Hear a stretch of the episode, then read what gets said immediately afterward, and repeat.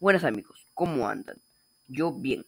En este día vamos a hablar sobre un libro muy especial que ustedes ya han leído y que tanto para mí como para ustedes los ha motivado con sus mensajes fascinantes e inspiradores que nos pueden ayudar en momentos difíciles de la vida. Y sí, estamos hablando de Sangre de, sangre de Campeones, un libro escrito por Carlos Conceño Sánchez que nos enseña cómo ser un, un triunfador en esta vida y aprender nuestros errores difíciles para hacernos más fuertes contra cualquier amenaza que se nos presente. Entonces, lo, que vamos a hacer hoy es hacer un pequeño resumen de esta historia maravillosa y además a resaltar cómo nuestro protagonista pudo vencer como un campeón. Así que sin nada más que decir, yo soy Jesús Castro del grado sexto de Comencemos.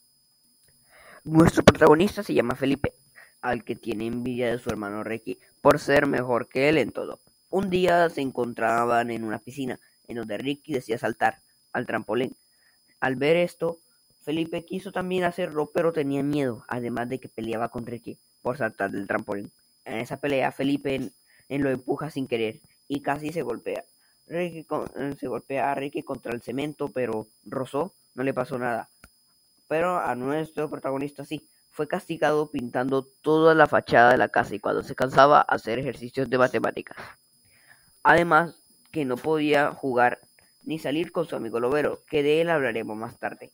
En eso Felipe se da cuenta que anda mejorando cada vez más en pintar, pero no se da cuenta que su hermano Ricky lo ayudaba para disminuir su castigo, algo muy dulce de su parte.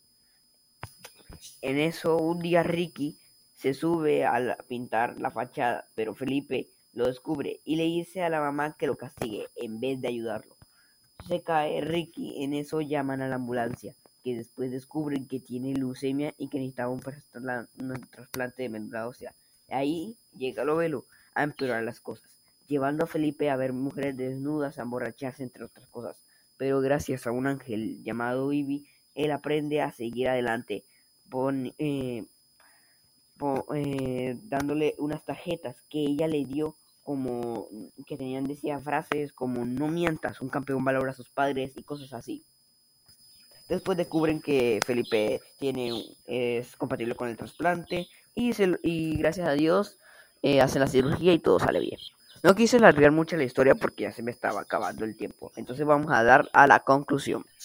Ahora llegamos a la conclusión de esto y es que así como Felipe podemos ser unos campeones obedeciendo a nuestros padres, no juntando con personas que no nos beneficien y que los hermanos se aman y se cuidan y se ayudan. Bueno chicos, gracias por, por por escucharme hablar sobre esta historia. Hasta la próxima amigos. Chao.